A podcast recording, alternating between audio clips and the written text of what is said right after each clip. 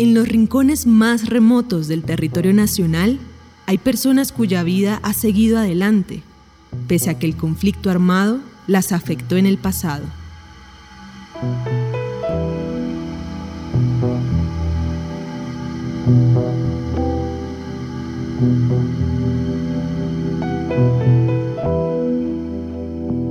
Amanda Marín perteneció inicialmente al M-19 y después a las FARC. En total, casi 40 años en actividades subversivas.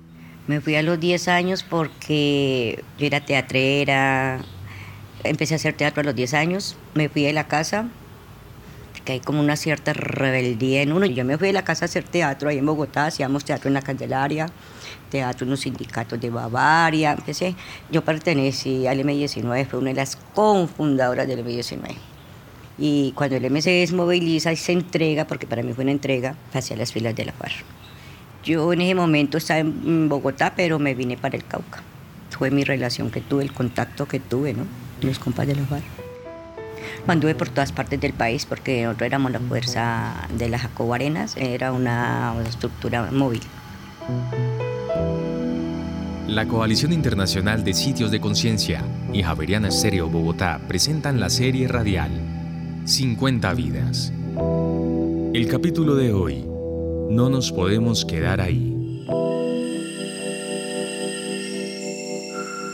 Mi nombre es Amanda Marín, nací en Bogotá. Tengo 54 años. Amanda tiene que pensar un poco antes de contestar cuántos hermanos tuvo. Somos un grupo grande, pero la verdad, como nueve.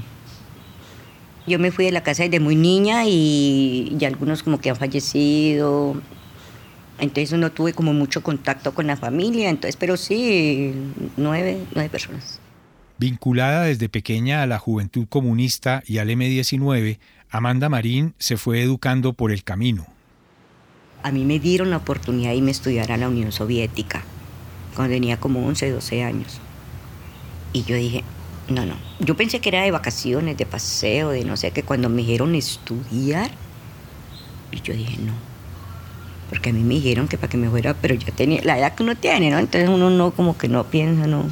en esas cosas del estudio. Que nosotros vivíamos con más gente en apartamentos ahí en Bogotá, ¿cierto? Cuando el M. Entonces eran compañeros muy jóvenes, porque se sabe que los que estuvieron en el M19, fundadores del M19, era gente muy joven. Eran unos devoradores de libros impresionantes impresionantes, inquietos. Por eso yo decía, bueno, yo ya la edad que yo tenía, pues a los 10, ya iba para los 11 años. Yo decía, estos manes se ponen a hablar, todos estos pelados tan jóvenes, y hablen. Y yo decía, ¿yo qué hablo? Yo dije, qué pena, yo misma. Y entonces un compañero que tenía como unos 19, 18 años me llevó a regalar, no sé si ustedes lo conocen, el libro Gordo de Mafalda. Ese fue, ahí fue donde él me enganchó, pero él con toda su educación, me dijo, eh, ¿vos te querés leer un libro? Y yo, sí, bueno. Y me llevó el libro de Mafalda. Y ahí empecé a coger amor a la literatura. Y enseguida el mismo compañero me llevó a regalar Fidel en la religión. También. Yo me lo leí y ahí empecé a leer lo que los libros de Gabriel García Márquez, Bolívar, amante de Bolívar, del Che Guevara. Y después empezaron a regalarme libros de Florence Thomas, Simón de Beauvoir, que la historia de nosotras las mujeres a nivel mundial, bueno, todo el carreto. Y a devorar eso es literatura. Del M-19, Amanda Marín pasó a las FARC en 1990 y allí estuvo activa hasta el 2016 cuando se firmó el Acuerdo de La Habana. Cuando viene el proceso de paz con la FARC, que cogió a todo el mundo como de sorpresa, ¿cierto? Yo decía, esto va a pasar lo mismo, yo tuve la oportunidad de hablar con algunos comandantes y yo les decía eso, ellos decían, no, va a ser muy diferente, porque hay unos acuerdos totalmente diferentes. Yo decía, una mentira, porque estamos hablando de la misma oligarquía, la misma gente que es mala como tiene en este país, no han cambiado. Entonces teníamos mucha cuestión de venir a las ciudades, aunque a nosotros nos decían, nosotros pues iba mucho periodista, ¿no? Y nos decían que la gente tenía nervios de que nosotros llegáramos a la ciudad. Yo les decía a ellos, tengo más miedo yo, llegar a la ciudad porque uno se encuentra con gente de toda clase, hay mucha maldad, hay de todo. Tampoco teníamos la cuestión que nos tocaba pagar arriendo, que nos tocaba pagar comida, servicios, transporte, entonces no había como un valor que se le da en la ciudad de La Plata le estoy apostando por encima de todo, le estoy apostando al proceso de paz que uno sabe que ha sido difícil. Es muy difícil y además nosotros ya quedamos como marcadas, ¿no? Hay una discriminación, hay la gente que piensa que uno es malo.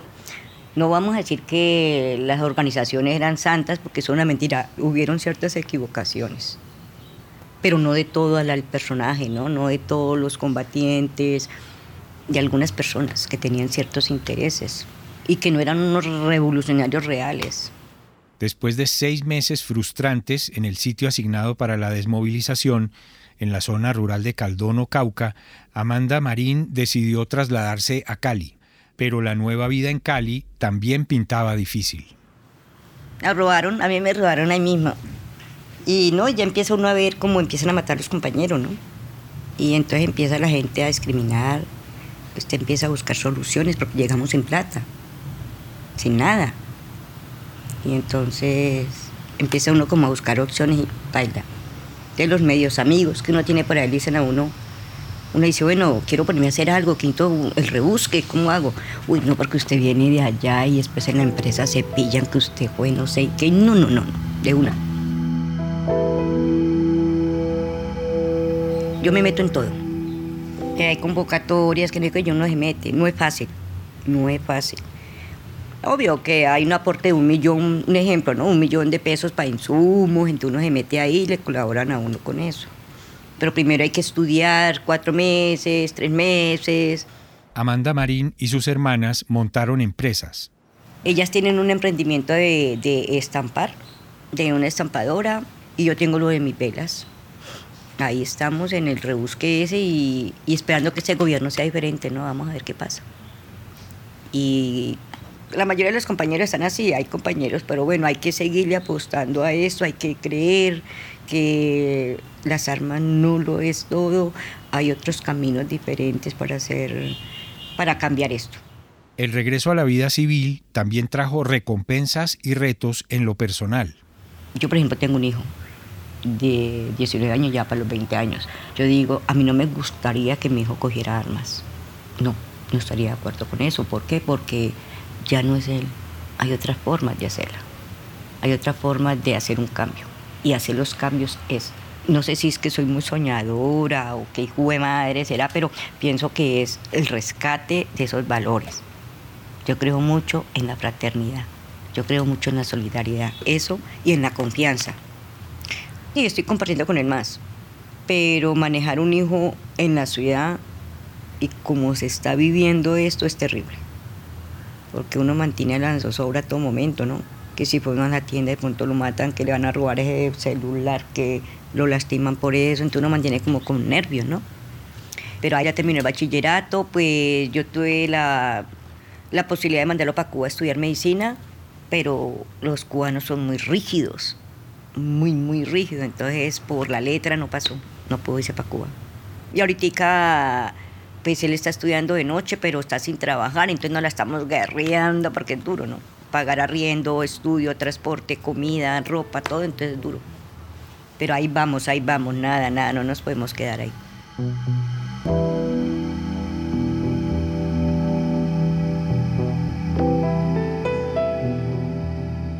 50 Vidas es una serie radial de la Coalición Internacional de Sitios de Conciencia y Javeriana Estéreo Bogotá. Libreto y dirección José Vicente Arismendi. Grabación de campo y postproducción Laura del Sol Daza. Producción Juan Sebastián Ortiz. Transcripciones Ana María Velázquez. Producción ejecutiva Lina Marcela González y supervisión general Darío Colmenares.